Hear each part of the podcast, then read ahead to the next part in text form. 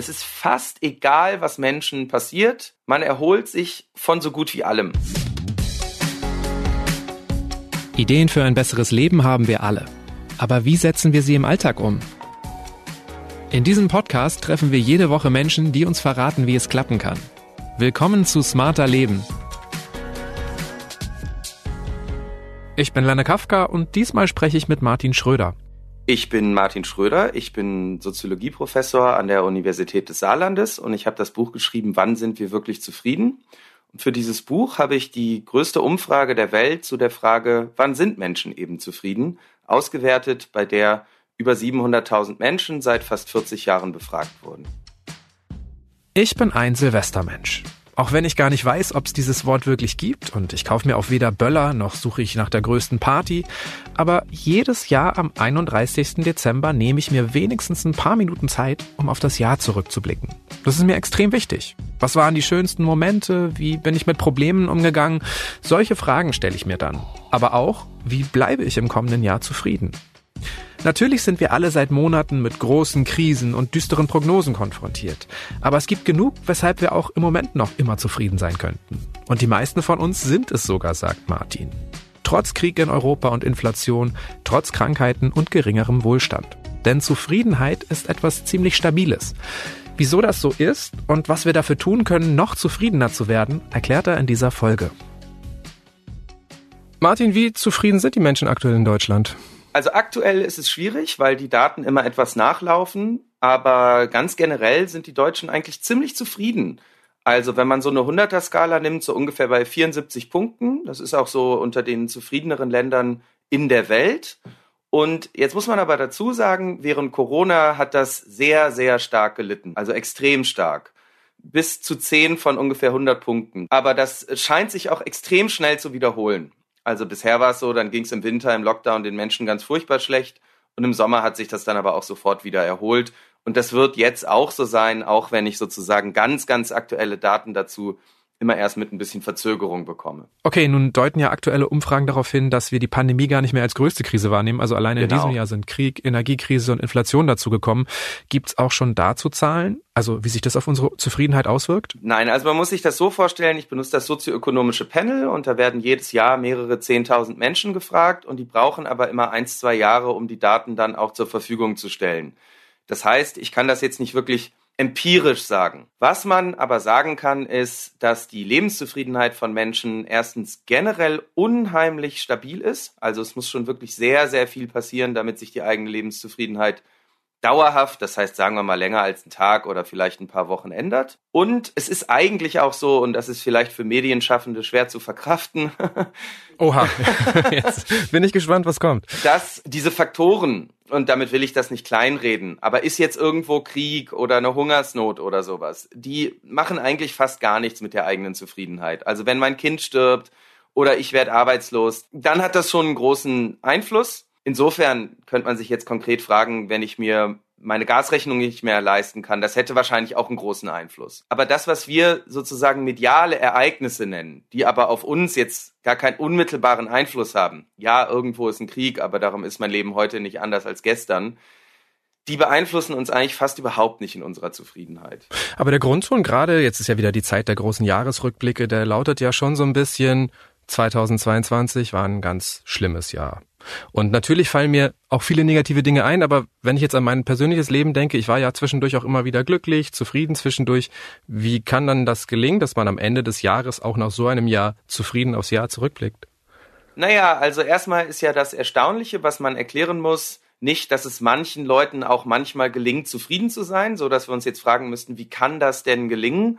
Sondern das Erstaunliche ist ja, dass wirklich fast alle Menschen sehr zufrieden sind 50 Prozent der Deutschen geben sich auf so einer Zehner-Skala sogar acht, neun oder zehn Punkte. Das heißt, die Hälfte sind wirklich sehr, sehr zufrieden und nur jeder Sechste ist in der unteren Hälfte dieser Skala. Das heißt, den meisten Menschen gelingt es ganz offensichtlich relativ zufrieden zu sein. Und das ist, um da mal einzusteigen, eigentlich auch kein Wunder, weil es gibt kein einziges Land auf der Welt, das einen hohen Wohlstand hat in dem die Bevölkerung im Durchschnitt sehr unzufrieden ist. Man kann ungefähr sagen, sobald jemand im Schnitt, so sagen wir mal 1500, 2000 Euro im Monat hat, und das ist in Deutschland so, gibt es kein Land mehr, wo die durchschnittliche Lebenszufriedenheit nicht mindestens bei 6,5 von 10 Punkten wäre. Gibt's einfach nicht. Auf der ganzen Welt nicht. Das heißt, wenn ich in einem wohlhabenden Land lebe, dann ist nicht für jedes Individuum garantiert, dass er oder sie zufrieden ist. Aber im Mittel geht's den Menschen dann ganz gut. Übrigens, Reichtum schützt vor Unzufriedenheit, aber Armut garantiert nicht Unzufriedenheit. Wenn jetzt aber anscheinend Zufriedenheit doch sehr viel mit Wohlstand zu tun hat, ist es dann gerade eine berechtigte Angst von vielen Menschen, dass sie bald sehr viel unzufriedener sind? Man kann sich das fragen, klar. Aber ich sag mal so, also dass jetzt Deutschland Burkina Faso wird, ist ja doch relativ unwahrscheinlich. Ich glaube, da können wir uns alle darauf einigen. Und auf individueller Ebene ist es ganz interessant. Da ist es nämlich so, dass wenn ich fast gar nichts oder sehr wenig habe, dann geht mehr zu haben extrem damit einher, dass ich zufriedener bin. Sobald ich aber ein, ich sag mal, Minimum habe, und das beginnt relativ schnell, wir können da noch drüber reden, aber das ist so ungefähr bei 2000, 2500 Euro netto, fängt noch mehr Wohlstand an, überhaupt nichts mehr zu meiner Zufriedenheit beizutragen. Das heißt, ja, wir brauchen so ein bestimmtes Level. Ja, wir müssen genug haben, dass wir warm sind, dass wir nicht mehr hungrig sind und so weiter, dass unsere Grundbedürfnisse gedeckt sind. Aber dann, und das ist das Interessante, ist es auch fast vollkommen egal, wie viel wir haben. Also wenn jetzt der Unternehmensberater sagt, oh, ich bin jetzt so toll irgendwie, ich verdiene jetzt statt 5000 Euro netto, 8000 Euro netto, dann kann man sagen, ja, also es ist prima für dich, es wird aber überhaupt nichts an deinem Leben verändern eigentlich. Okay, du hast gerade gesagt 2500 Euro netto? Genau, ich muss immer ein bisschen aufpassen, weil ich werde dann immer auf diese Zahl festgenagelt. Und es ist aber natürlich nicht so, dass der Euro zwischen 2499 Euro und 2501 Euro der magische Euro ist. Was man sagen kann, zwischen 2 und 3000 Euro fängt Geld an, den Einfluss auf die eigene Zufriedenheit zu verlieren. Klar, mit 10% Inflation ist die Zahl 10% höher. Wenn das Leben in München 20% teurer ist, ist sie 20% höher. Wenn das Leben in Mecklenburg-Vorpommern 20% günstiger ist, ist sie 20% niedriger. Also das ist so ein Richtwert, aber der ist es. Und bei Familien ist es wahrscheinlich auch noch ein bisschen mehr Geld. Genau, das ist so ein Wort, das sich nur Statistiker ausdenken können. Netto-Haushaltsequivalenzeinkommen. Das heißt, das ist sozusagen das WG-Prinzip zu zweit, das kennt man, braucht man nicht doppelt so viel wie alleine, weil man sich das Bad teilt, weil man vielleicht mal zusammen kocht. Also zu zweit braucht man 1,6 mal so viel. Und für ein Kind kommt noch mal die Hälfte dazu. Also kann man grob sagen, zu zweit so drei, viereinhalbtausend Euro. Pro Kind dann jeweils noch mal 1000 Euro ungefähr, die dazukommen. Und dann ist es auch tatsächlich für Familien so, mehr Einkommen hat nichts mehr mit mehr Zufriedenheit zu tun. Okay, also sollten wir vielleicht uns gar nicht so stark auf die Inflation und auf Energiekrise konzentrieren, wenn es ums Thema Zufriedenheit geht. Da fangen wir jetzt schon zwei interessante Punkte an. Der eine ist, es hätte damals Verlage gegeben, die wollten unbedingt, dass ich einen Ratgeber schreibe. Und ich bin immer so ein bisschen vorsichtig, wenn ich jetzt sozusagen sage, äh, ja, bitte jetzt alle so und so leben, weil das habe ich herausgefunden. Weil was ich kann, ist einen statistischen Zusammenhang zeigen. So ein statistischer Zusammenhang wäre, wer mehr raucht, bekommt eher Krebs. So, und das ist jetzt ein Zusammenhang, wo wir uns auch sehr sicher wären, dass das eine auch zum anderen führt. Aber ich kann ja immer nur messen, A geht mit B einher. Und ich bin immer ein bisschen vorsichtig, den Leuten dann zu sagen, und darum jetzt bitte alle so verhalten. Weil ich weiß ja nicht, was dazu führt. Der zweite Punkt ist, wir sind ja alle so einer, ich sag mal, kapitalistischen Logik verfallen. Und eine dieser Logiken ist, dass man sich leider, wenn man so will, auch immer erstmal an das gewöhnt, was man hat und dann das für ganz normal hält und zumindest eine Weile auch erstmal gar nicht mehr mit weniger leben kann, weil man sich ja einen bestimmten Lebensstil zurechtgelegt hat. Also man wohnt in einem Haus mit so und so viel Quadratmetern, dass man heizen muss. Vielleicht hat man auch Freunde, für die es ganz selbstverständlich ist, essen zu gehen. Dann, wenn ich da nicht mitgehen kann, dann bin ich traurig. Man kann sozusagen nicht einfach sagen, bisher hatte ich mehr Geld und ab 2,5 ist es egal. Das heißt, wenn ich jetzt das ganze Geld darüber hinaus verbrenne, dann macht es nichts mehr aus. Also da würde erstmal eine Phase der Gewöhnung kommen, wo es schon doof ist, weil man eben nicht mehr so leben kann, wie man sich zwischendurch selbst angewöhnt hat. Du sagst ja auch, dass es bei ganz vielen Themen so ist, dass wir uns daran gewöhnen. Ne? Genau. Also auch zum Beispiel beim Thema Liebe. Wir gewöhnen uns an die eigene Beziehung, ans Zusammenziehen, sogar ans Heiraten. Das kann alles einen zufriedener machen, aber immer nur eine Weile. Geht es bei Zufriedenheit auch darum, sich immer wieder neue Anreize zu setzen, sich weiterzuentwickeln? Ist das etwas, was für Zufriedenheit in uns sorgt? Ja, also um das mal mit einem ganz oder zwei konkreten Beispielen zu untermauern, Einkommen jedes Jahr verliert man ungefähr 40 Prozent des zusätzlichen Einkommens gefühlt. Also du verdienst 100 Euro netto mehr, ein Jahr später fühlt sich das aber nur noch so an wie 60 Euro und ein Jahr später nur noch so wie ungefähr 40 Euro. Weil du dich in der Zwischenzeit daran gewöhnt hast, öfter essen zu gehen, du hast deinen Lebensstil geändert und hältst das dann auch für ganz normal. Ein zweiter Faktor, den du zum Beispiel angesprochen hast, der fällt so unter, ist auch ganz lustig. Ja, zum Beispiel, wenn Leute heiraten, dann sind die zufriedener, viel zufriedener als vorher. Aber so über zehn Jahre kommt man zurück zur Baseline. Also zehn Jahre, ungefähr zehn Jahre, ne? Habe ich noch ein paar, gut. Äh, ist man ungefähr so zufrieden wie vorher. Und woran liegt all das? Wir könnten das jetzt für fast alles durchgehen. Es gab früher die sogenannte Set-Point-Hypothese der Lebenszufriedenheit. Und der sozusagen kernige Spruch dazu war, zu probieren, zufriedener zu werden, ist so sinnlos wie der Versuch, größer zu werden. Warum war man sich da damals so sicher? Weil man die Zufriedenheit eineiiger und zweieiiger Zwillinge verglichen hat. Und das kommt sehr selten vor, aber wenn genetisch identische Zwillinge in ganz unterschiedlichen Situationen aufwachsen, dann war man ganz erstaunt zu sehen, wow, die sind trotzdem fast so zufrieden wie Menschen, die in ganz ähnlichen Situationen aufgewachsen sind. Das heißt, man hat gesagt, Mensch, irgendwie müssen die Gene doch einen riesigen Einfluss auf die eigene Zufriedenheit haben. Und das scheint auch so zu sein. Ganz grob kann man sagen, ein Drittel der eigenen Zufriedenheit ist festgelegt wenn ich die letzten 40 Jahre meines Lebens mit, sagen wir mal, drei von zehn Punkten Lebenszufriedenheit rumgelaufen bin, ist es extrem unwahrscheinlich, dass ich demnächst immer so um die acht herumschwanke. Ein Drittel hängt an langfristigen Entscheidungen. Habe ich mich früher mal für eine Ausbildung entschieden und habe ich dann daraus einen Job gemacht, der mich interessiert oder finde ich den ganz furchtbar? Und ein Drittel sind so kurzfristige Entscheidungen. Ja, die neue Freundin macht mich super glücklich, aber Mist, vielleicht ist die zwei Monate später gar nicht mehr so spannend. Ja, die Gehaltserhöhung ist toll, aber Mist, äh, ein Jahr später merke ich davon nur noch 60 Prozent. Jetzt fängt sozusagen wieder der Ratschlag an. Klar, man kann das so sagen. Vielleicht besteht eine Herausforderung daraus, sozusagen immer was Neues auszuprobieren. Denn was man auf jeden Fall sagen kann, ist, es gibt so ein Ökonomenwort abnehmenden Grenznutzen. Was heißt das? Ich bin in der Wüste und ich verdurste. Der erste Liter Wasser rettet mir das Leben. Der zweite ist auch noch ganz nett. Ob ich einen dritten Liter Wasser bekomme, ist erstmal fast egal. Und ob ich einen vierten oder fünften Liter Wasser bekomme, was soll's. Und man sieht das bei fast allem. Also ganz einfach formuliert und ne, immer Vorsicht, sozusagen, ich wollte keinen Ratgeber schreiben. Es macht mehr Sinn, unterschiedlichere Glücksquellen anzuzapfen, als zu probieren, eine ganz dolle zu melken. Ja, ich treffe die ganze Zeit meine Freunde, ich mache unablässig Sport, ich kümmere mich nur um meine Kinder oder ich verdiene ganz viel Geld. Funktioniert wahrscheinlich, nach dem, was die Daten sagen, schlechter als ich probiere von allem ein bisschen. Ich hatte ja eigentlich gefragt, ob es um die persönliche Weiterentwicklung geht. Also eben, weil sich ja so viele Menschen immer wünschen, irgendwo anzukommen oder das, was sie haben, aufrechtzuerhalten.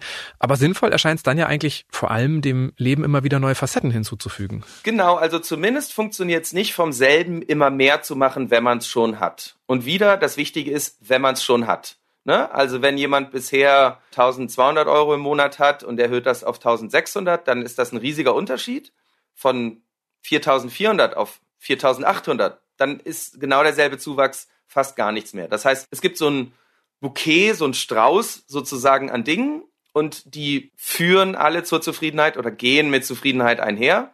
Und da kann man schon sagen, ja, wahrscheinlich ist recht sinnvoll, das alles ein Stück weit zu probieren.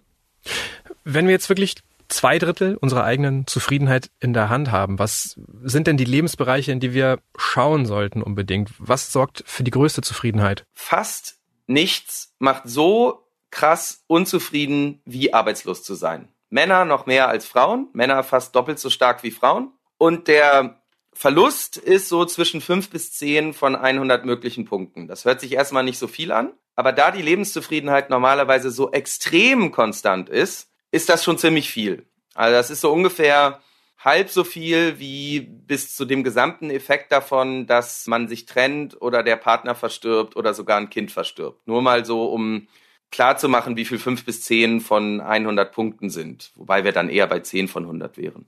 Heißt ja aber auch, dass es darum geht, Unzufriedenheit zu vermeiden. Weil wenn wir einen Job haben, dann vermeiden wir erstmal arbeitslos zu sein. Das heißt ja nicht, dass uns der Job auch zufrieden macht, oder nicht? Genau, genau, klar. Und es macht auch einen Unterschied, ob ich gekündigt werde oder ob ich selber gehe. Also wenn ich selber gehe oder in Rente gehe, dann ist das nicht so schlimm. Also der statistisch gesehen am allerstärkste Faktor ist die eigene Gesundheit. Aber Ne? Wir wissen ja alle, sozusagen, niemand ist schuld daran, morgen krank zu werden. Ein Faktor, der so an der Grenze ist, ist Schlaf. Sehr wenig zu schlafen. Also weitaus weniger als acht oder sieben Stunden, ne? so ungefähr vier Stunden hat einen gigantischen negativen Einfluss oder geht zumindest gigantisch negativ mit der eigenen Zufriedenheit einher.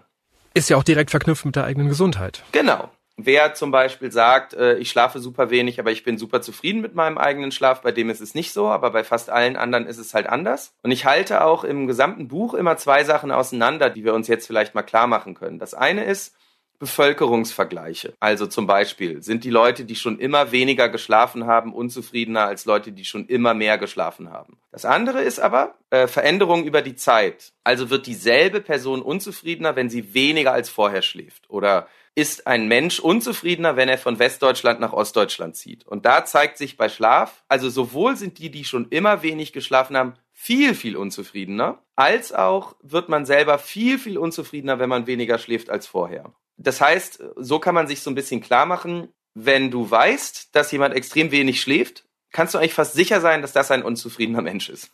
also zum Beispiel Eltern von kleinen Kindern. Ja, da, es gibt so ein paar sehr pikante Ergebnisse. Und eines dieser, ich sag mal, pikanten Ergebnisse ist, es gibt überhaupt keinen Zusammenhang zwischen Kindern und Lebenszufriedenheit. Und wieder, Bevölkerungsvergleich, weder sind Eltern zufriedener als ähnliche Menschen ohne Kinder, noch ist dieselbe Person zufriedener, als sie vorher war, nachdem sie Kinder hatte. Und eine Möglichkeit ist, man hat weniger Schlaf. Eine andere total banale Möglichkeit ist, man hat weniger Geld pro Haushaltsmitglied. Und der eigentliche Effekt von Kindern, die sind ja sozusagen niedlich, der ist eben positiv. Ja, die sind da, die sind schön, die sind süß, aber man hat halt weniger Zeit, weniger Geld, ist gestresster und darum kommt insgesamt interessanterweise ein großes Minus durch die negativen Effekte, ein Plus durch die Kinder an sich und darum kommt insgesamt eine große Null bei raus.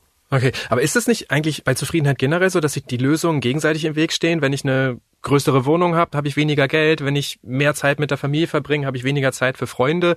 Also wie findet man denn da so für sich die persönliche Zufriedenheitsbalance? Genau, ich habe ja in dem Buch wirklich hunderte von Sachen ausgerechnet. Und ein paar haben eben doch einen sagen wir mal, positiven Nettoeffekt und ein paar aber eben auch nicht. Ja, also von ein paar Sachen kannst du mehr machen und der Effekt ist, obwohl du dann was anderes weniger machen kannst, positiv, aber es ist eben nicht immer so. Okay, und die Sachen mit dem größten positiven Effekt, das sind jetzt dann wirklich so Sachen wie auf die Gesundheit achten, einen Job haben? Soziale Kontakte. Und um direkt nochmal zu dem Punkt zu kommen, du hast ja völlig recht, ja, irgendwann führt es ja auch dazu, dass man andere Sachen weniger machen kann. Und ich habe sozusagen auch immer diesen Inflection Point ausgerechnet. Also wann ist es genug? Und bei sozialen Kontakten ist zum Beispiel interessant, Menschen, die mehr enge Freunde haben, sind auch zufriedener.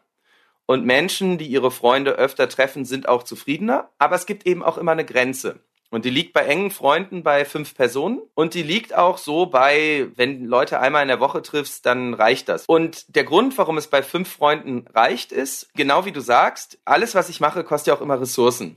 Und wenn du mehr als fünf enge Freunde hast, dann hast du wahrscheinlich einfach für jeden Einzelnen irgendwann weniger Zeit. Dass die Verbindung gar nicht tief genug werden kann. Genau. Das heißt, wer jetzt sagt, ich habe zehn enge Freunde, kann man ja mal ganz grob im Kopf überschlagen. Mensch, vielleicht will aber jeder von denen mal eine Stunde pro Woche mit dir reden. Und Mensch, das sind dann ja bei zehn engen Freunden schon zehn Stunden pro Woche. Ist ja schon ein Viertel Vollzeitjob. Ne? Das wird dann irgendwann einfach schwierig.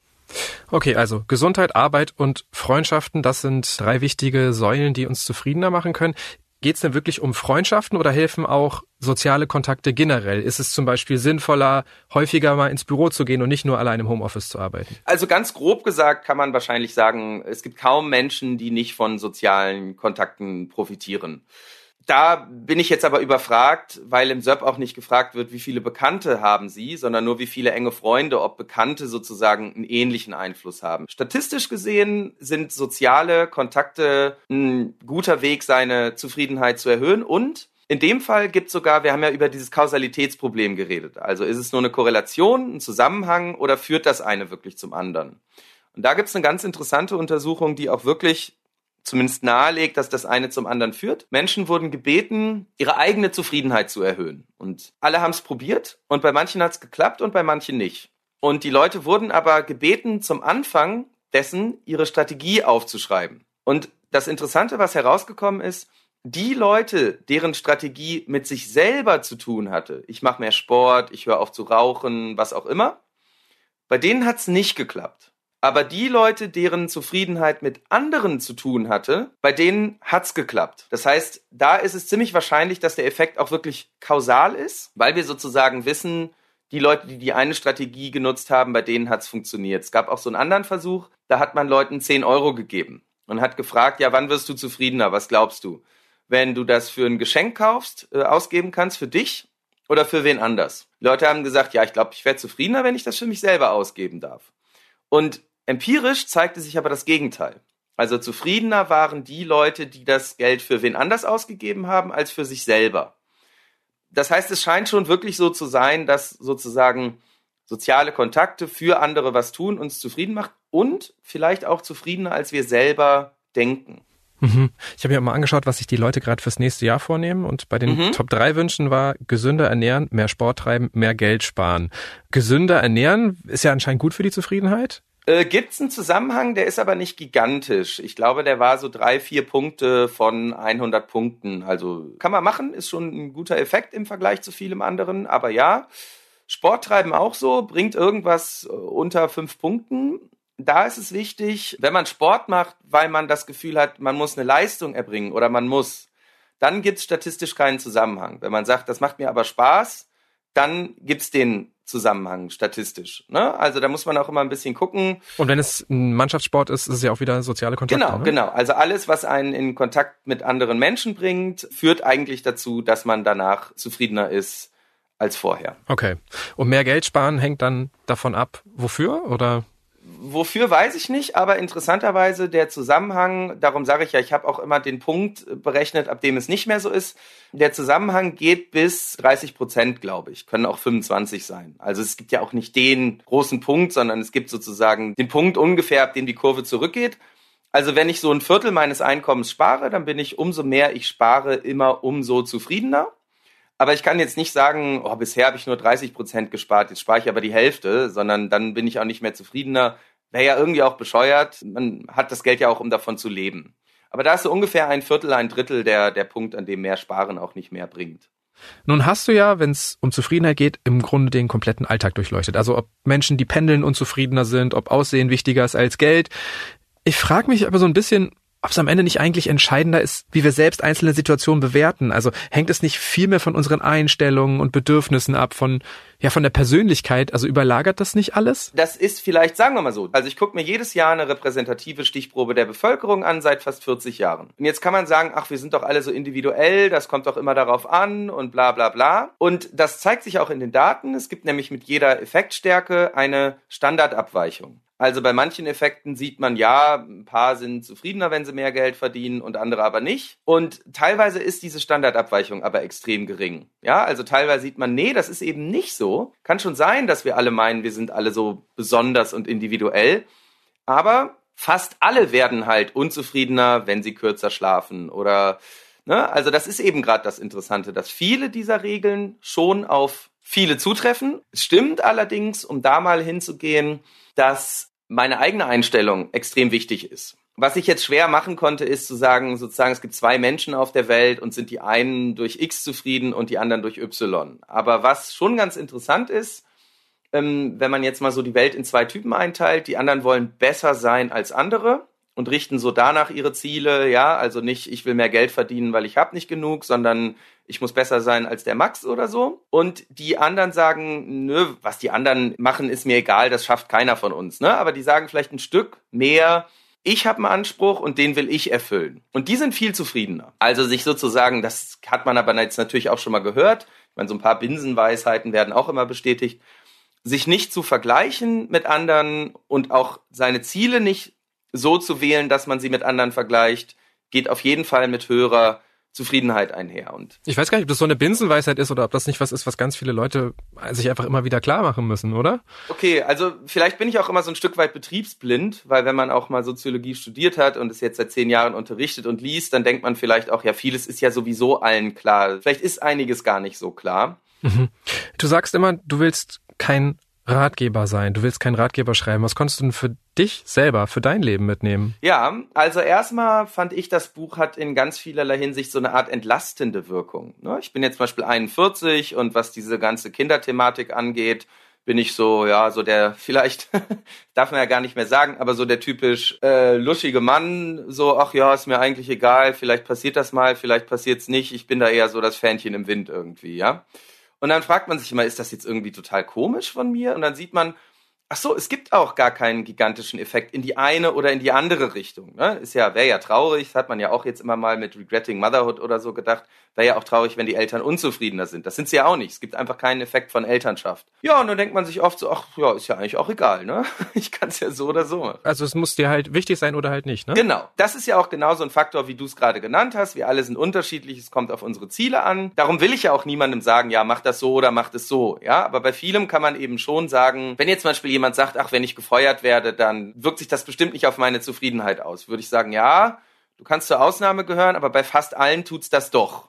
Ne? Und wenn jemand sagt, ja, mal gucken, ob ich Kinder kriege, dann kann man sagen, ja, mal gucken, im, im Durchschnitt hat's keinen Effekt. Also das kann man, aber wie man dann selber tickt, ist nochmal eine andere Frage. Ich fand die Geldsache auch ganz interessant, wobei ich muss es ganz ehrlich zugeben, ich habe jetzt gerade eine neue Professur angefangen, dann denkt man sich trotzdem, ach ja, ist ja cool, wenn ich dabei mehr verdienen kann. Also Das ist in uns drin dann auch. Genau, das ist eben der typische Unterschied zwischen, ich sag mal, so kognitivem und emotionalem Wissen. Äh, mir kann jemand sagen, Fingernägel kauen ist blöd oder irgendwie du stehst auf die und die Frauen oder Männer, das tut dir nicht gut. Ja, dann höre ich ja nicht sofort damit auf. Ja, das ist auch so also man könnte im Grunde sagen, deine Erkenntnisse haben dir eine Last genommen. Manche Dinge kannst du milder sehen dadurch. Hast du auch aktiv was verändert, in Richtung deiner Ergebnisse ausgerichtet? Also tatsächlich ist mir Schlaf wichtiger geworden. Ich bin nicht so ein harter Typ, der irgendwie mit super wenig Schlaf auskommt. Da war ich auch erstmal so, ach, bin ich ja gar nicht der Einzige sozusagen. Und jetzt probiere ich echt irgendwie acht oder neun Stunden zu schlafen, weil dieses Ganze jetzt arbeite ich noch mehr und schreibe noch mehr Journalartikel und so scheint weniger zufrieden zu machen, als ausgeschlafen zu sein. Hört sich total banal an, ja. Also ich glaube, es bringt wenig jetzt zu sagen, jetzt achte ich total die ganze Zeit auf meine Zufriedenheit. Ja, das hätte wäre auch wieder eine Art von Verbissenheit. So, das mache ich nicht. Aber ich glaube so diese Sache, ja, Mensch, mit was für einem Bauchgefühl verbindet sich das denn, nachdem du jetzt dieses ganze Wissen hast? Und glaubst du, das hilft dir überhaupt zufrieden zu sein? Das ist jetzt schon ein bisschen mehr eine Frage, die ich früher hatte. Also früher, es hängt aber vielleicht auch ein bisschen mit Alter zusammen, was so, nein, du musst einfach noch erfolgreicher sein und irgendwie, dann läuft schon alles. Das hat sich so ein bisschen abgemildert. Und dann ist es ja oft auch paradox. Also gerade, dass man es manchmal nicht so verbissen probiert, funktioniert es ja dann sogar manchmal auch besser, ne? Also ich glaube, du hast eingangs gesagt, Zufriedenheit ist was Stabiles. Genau. Ist Zufriedenheit auch was, was dauerhaft existieren kann? Oder müssen wir auch einfach damit klarkommen, dass es im Grunde wellenförmig ist, dass es immer wieder unzufriedene Phasen gibt, die wir gar nicht verhindern können?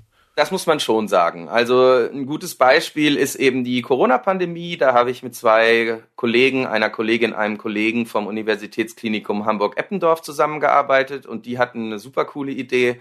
Die haben alle zwei Wochen Menschen gefragt. Und da konnte man mal bei den ganzen Ups and Downs sozusagen der Corona-Pandemie mal schauen, wie das war. Und da hat man eben ganz krasse Ausschläge gesehen. Also dieselben Menschen sind zum Beispiel von August, jetzt weiß ich nicht, ob es 2021 war, aber einmal fang, fing im November dieser Horror-Lockdown an. Da waren wir noch alle so, ja, ja, jetzt ist irgendwie, bin ich in drei Wochen wieder im Fitnessstudio und dann ist man irgendwie sechs Monate quasi nicht mehr vors Haus gekommen.